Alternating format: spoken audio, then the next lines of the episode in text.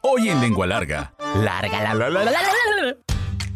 Había un pequeño espacio pegado a la ventana, una ventana gruesa que tenía como, pues como una repisa, vamos a decirle, donde se disponían paletas de mango con chile, paletas de sandía con chile, dubalines, los dulces de fresa, estos picositos, los brinquitos, las tiras estas plásticas llenas de un polvito agridulce. Era el paraíso terrenal.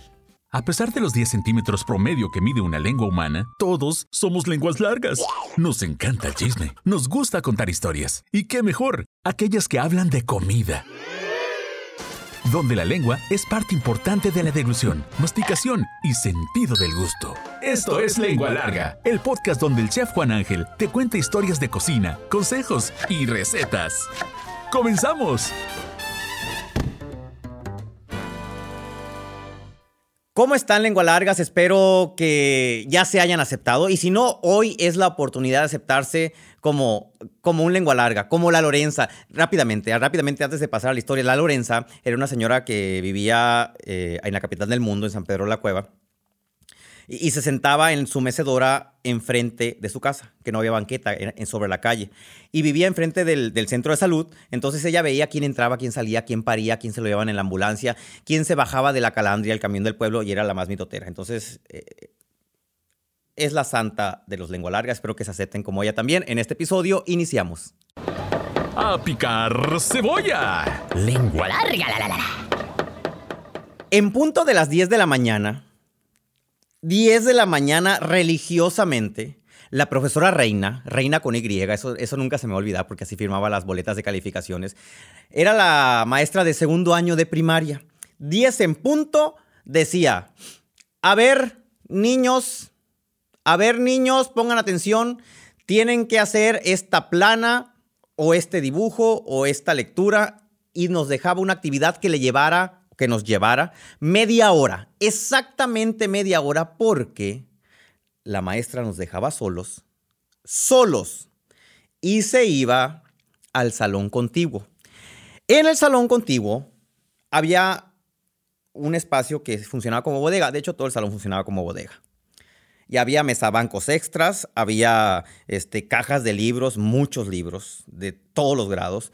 Y no porque faltaran niños, ¿eh? sino porque en aquel tiempo los compañeros repetían mucho de grado, entonces había libros como para por si se les manchaba, volverle a dar el de segundo grado y volverle a dar el segundo grado y volverle a dar el mismo libro hasta que pasaban a tercer grado.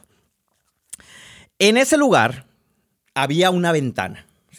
Una ventana que daba al patio de la escuela, al patio trasero de la escuela, porque tenía patio trasero, patio delantero, eh, era una escuela enorme, en San Pedro de la Cueva. Y había, era una pared tan ancha de, eh, de adobe que tenía como una repisa la ventana, se abrían las ventanas hacia afuera y había un muro de cemento y sobre ese muro de cemento se disponían las bolsas de dulces. Imagínense, la bolsa de paleta de mango con chile, así remangada hacia afuera, así como lo hace usted con la bolsa de papitas que, que- la remanga hacia afuera como para que las papitas pues se alcancen a tomar mejor con las manos. Y ponía, acomodaba la bolsa de paletas de mango con chile, la bolsa de paletas de Tootsie Pop, sin chile, ¿no? La bolsa de paletas de sandía. La bolsa de paletas de dedo. Dedo con chile y dedo sin chile. Los chupadedos, ¿no? La, la cajita de ticos, que eran los de marca Pórtico, ¿sí? Que son como unos vasitos de pura azúcar, con saborizante a tamarindo, muy sabroso, que se comían con un palito que era inútil usarlo. Uno terminaba metiendo el dedo porque el palito no agarraba nada. Y la caja de Dubalín. Ya después llegaron las nusitas. Nunca triunfaron. Pero estaban las cajas de Dubalín y estaban los sobrecitos de brinquitos. Eran los que estaban destinados a quienes no llevábamos tanto dinero. Los brinquitos eran unos sobrecitos de diferentes, bueno, de diferentes colores, en bolsitas de papel. Y nosotros seguimos pensando a la fecha que son de diferentes sabores. No es cierto. Todos son los mismos. Nos han engañado por años, haciéndonos pensar que el verde sabe a manzana, por decir algo, porque no sé qué sabe. Que el rojo sabe. No, no es cierto. Todos saben iguales. Bueno, ahí llegábamos todos a las diez y media que sonaba el timbre. Era la cooperativa de la escuela primaria Félix Romero. Y obviamente la mayoría no llevamos dinero, entonces pedíamos fiado sin permiso de nuestros papás, porque para pedir fiado uno debería tener permiso de sus papás porque son los que van a pagar. Y el fiado se apuntaba en la tapadera de la caja de Dubalín. Entonces ahí ponía, eh, eh, este, Isabel, cuarto año, tres pesos y la fecha. Y así iba apuntando. Hagan de cuenta que esa era la lista negra. Al paso una semana, el lunes, si tú no habías pagado, si tú no habías pagado tu cuenta, te bloqueaban. Sucedía el típico bloqueo que ahora se llama en redes sociales, te voy a bloquear, te voy a bloquear de Instagram, te voy a bloquear de, de WhatsApp, te voy a... Y el bloqueo era, ojalá que quienes me están viendo, quienes me están escuchando en, Spotify y luego vean el video en YouTube, era una mirada matadora de la profesora Reina. Y quiero decir que la profesora Reina tiene su carácter. Y gracias a eso aprendimos muchas cosas. Te volteaba, llegaba así Isabel, profesora, me da dos ticos, por favor, y veía así, ¿no? Debes de la semana pasada. Y con una mirada así de menosprecio. Eh, Juanito, ¿qué vas a querer? Yo creo que ese fue el origen de los, de los bloqueos en redes sociales, pero con un cartoncito de Dubalín. Bueno, terminé la primaria y la Secretaría de Educación y Cultura del Estado de Sonora decidió que las cooperativas escolares se iban a ceder a la sociedad en general, mediante una convocatoria pública. Y mandó a hacer pósters en los que decía, ¿quieres ser el, pues, el, que se encargue de la, de la, de, la, cooperativa escolar? Ahorita me voy a acordar del, nombre correcto. Eh, era como ceder el lugar a, alguien de la sociedad. Yo ya estaba casi, yo ya estaba a punto de salir de la primaria, a punto de entrar a primero secundaria. Y dije, yo quiero la cooperativa escolar. Problema número uno, era menor de edad. Pero había una ventaja, mis papás me seguían dando mi domingo, a pesar de salir. Yo no sé en qué edad dejan de dar los domingos, pero yo iba a salir a la primaria, me seguían dando mi domingo, entonces fui con mi mamá y negocié. Mamá, no sé si te dijo mi papá, mi papá era el conserje de la primaria. Eh, fíjate que están diciendo que las cooperativas ya no las van a dirigir los maestros, ¿no? Cada mes lo dirigía un maestro diferente. ¿Qué te parece si la tomamos nosotros, o sea, nosotros metemos para la convocatoria, me dice mamá, ¿cómo? Sí. Y, y, y, yo quiero negociar algo contigo. Es decir, yo quiero hacerme cargo de la cooperativa escolar y a cambio de eso no me vas a dar domingo. Ah, o sea, ¿cómo? ¿Vas a trabajar y aparte no te voy a dar dinero? Qué maravilloso. Sí, pero tú vas a ser la persona que firme, o sea, prestanombre. Yo no sabía que existía el prestanombre hasta después dijo, ¿cómo? Sí, tú vas a hacer todos los papeles, como que la cooperativa es tuya, pero tú eres la mamá que vas a mandar a su hijo a vender a la cooperativa escolar. Y obviamente yo me voy a encargar de todo, pues, ¿no? O sea, yo me voy a encargar de todo, de comprar, de, de, de, de sacar cuentas y de demás. Y así fue.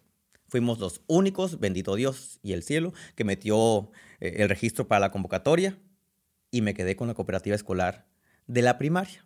Entonces, mi, fíjense nada más, fíjense, la mira de un servidor no estaba puesta en el dinero. ¿Sí? Pero para nada. No estaba puesta en los dulces que iba a comer. Estaba puesta en los sabrimágicos.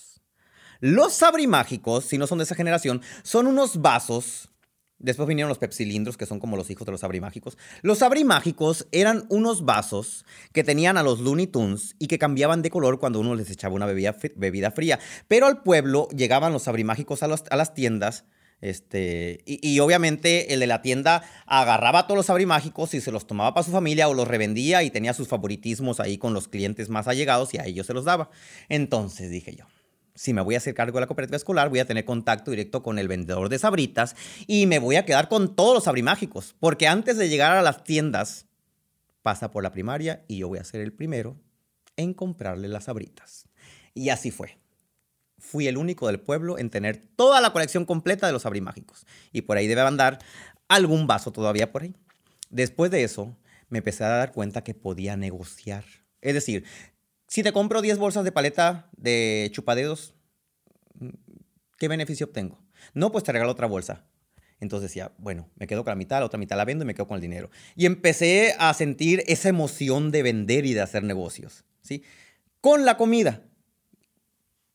Agrúpese todo eso que les dije dentro del género comida en algún campo semántico muy especial de chucherías. Ya estaba en la secundaria, y en la secundaria la dinámica de cooperativa escolar cambia. Y cambia en todas partes, ¿sí? Ya no venden lo mismo. Ya eres grande, eres adolescente, puberto. Ya no hueles a pedo con lápiz, ya hueles a fluidos con lápiz.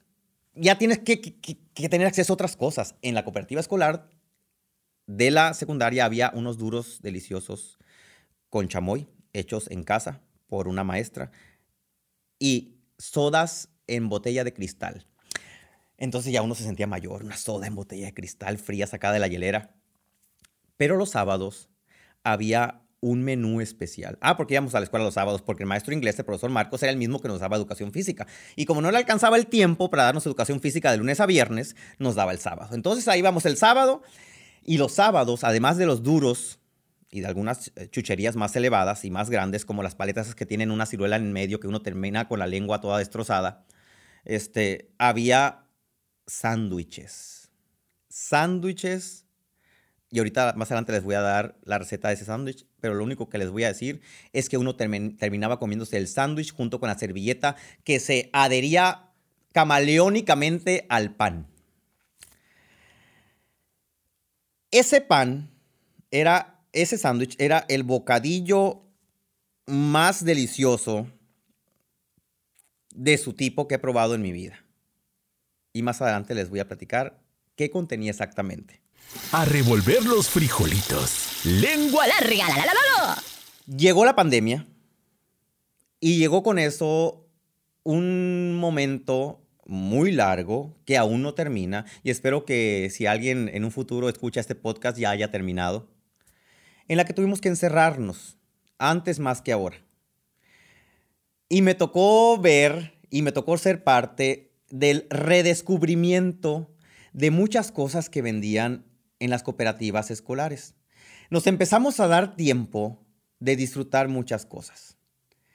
¿Y a qué voy con eso? Si usted en casa está encerrado por miedo, está encerrado por seguridad, por, porque así lo decidió, o no está encerrado y, y sigue haciendo su vida normal, que ojalá lo haga, pero con las medidas necesarias, se dé el momento de redescubrir todos esos dulces.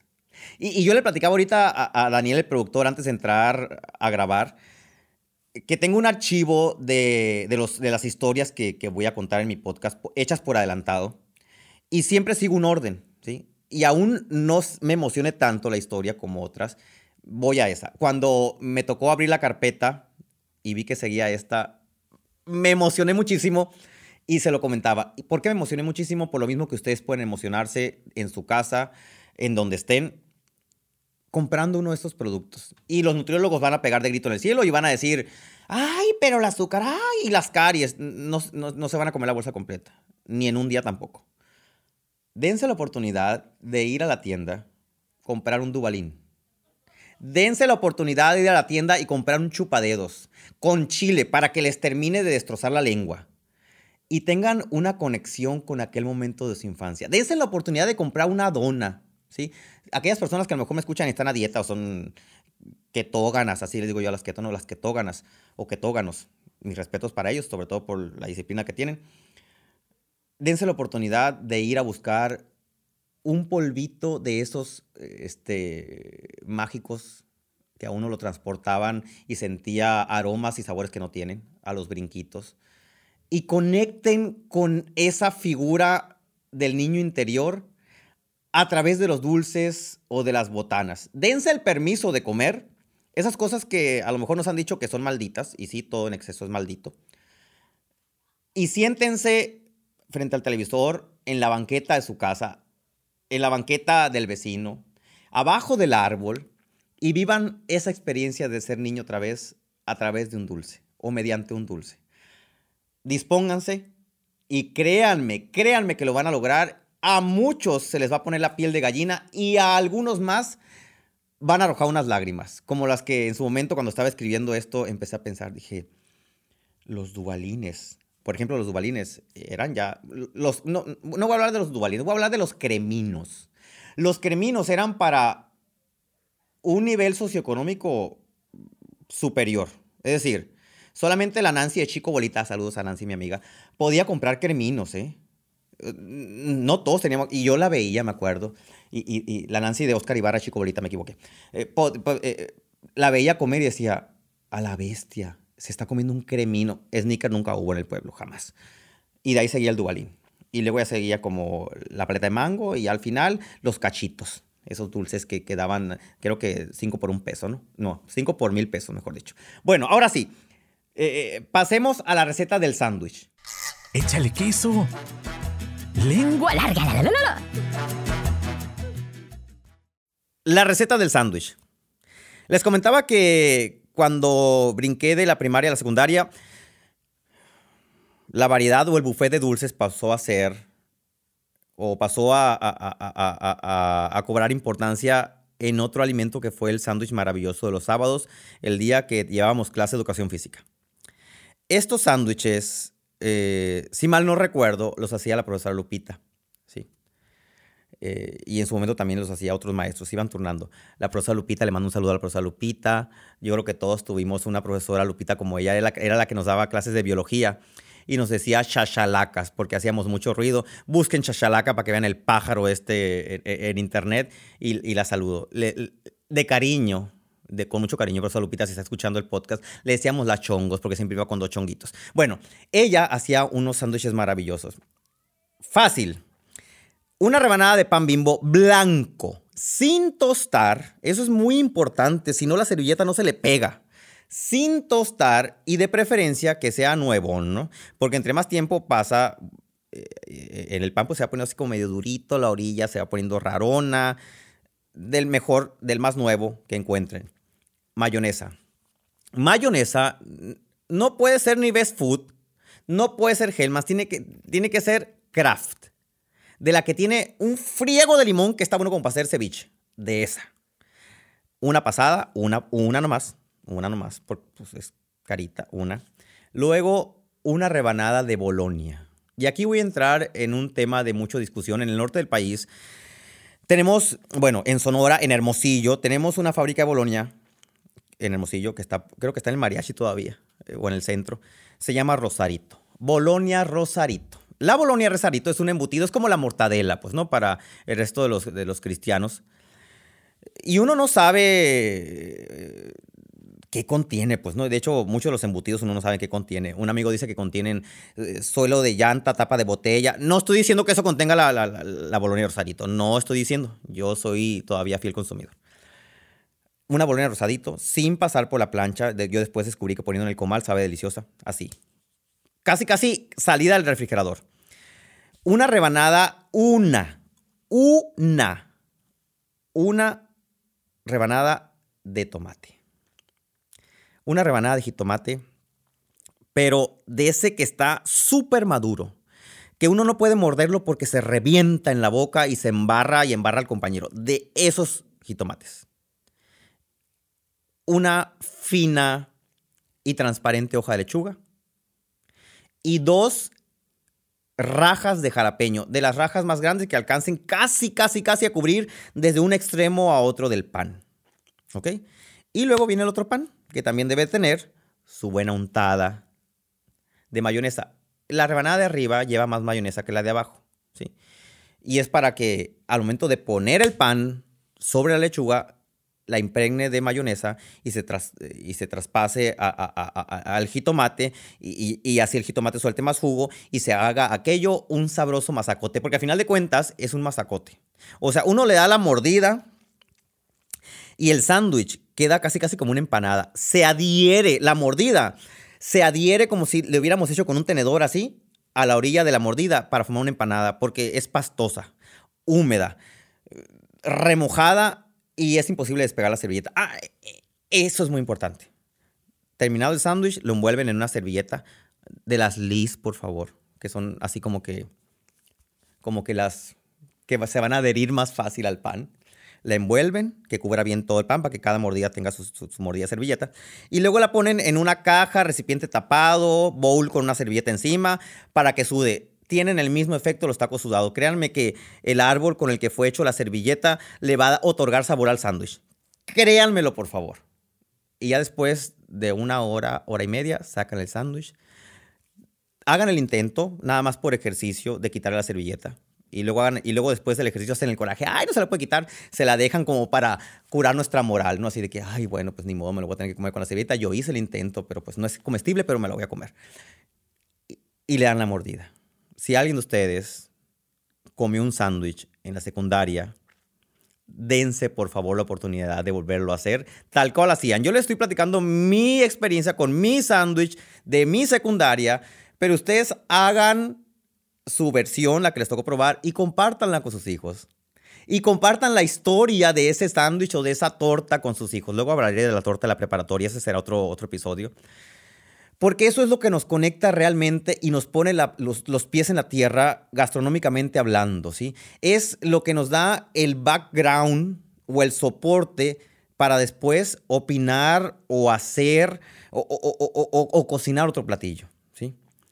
Y además son muy sabrosas cuando eh, son muy sabrosas las historias cuando nuestros papás se sientan en la mesa y nos cuentan. Hagan este ejercicio si tienen, si tienen hijos. De, si ustedes son de los papás que ya ahorita le compran jamón fififi sin bla bla bla y sin tru trucutru, dense la oportunidad y compren este, el de Bolonia Rosarito, con una rebanada de, de- de jitomate. No le pongan ni cebolla, ni aguacate, ni pepinillo, ni mostaza, por favor. Háganlo tal cual y cuéntenle la historia a sus hijos. Soy el chef Juan Ángel y me da mucho gusto y me emociono mucho. eh, eh, este, me emociona mucho todos los podcasts, pero este en general porque podcast. Podcast porque conecta con un niño muy profundo de mi ser y espero lo hayan disfrutado. Dense la oportunidad de revivir su infancia a través de los chuchulucos. Dense la oportunidad de vivir su secundaria a través de los sándwiches o las tortas y compartan esto con sus amigos, seres queridos y familiares. Hasta la próxima. ¿Ya te aceptaste como lengua larga? ¿No? Entonces espera el siguiente episodio. Sí, bienvenido al club. Sigue al chef Juan Ángel en Facebook, Instagram, YouTube, Twitter, OnlyFans. What the f is this? Uy, no, eso no. Busca recetas, cocina con él e interactúa. Búscalo en todas las plataformas como Chef Juan Ángel. Afila la lengua larga para el siguiente episodio. ¡Adiós!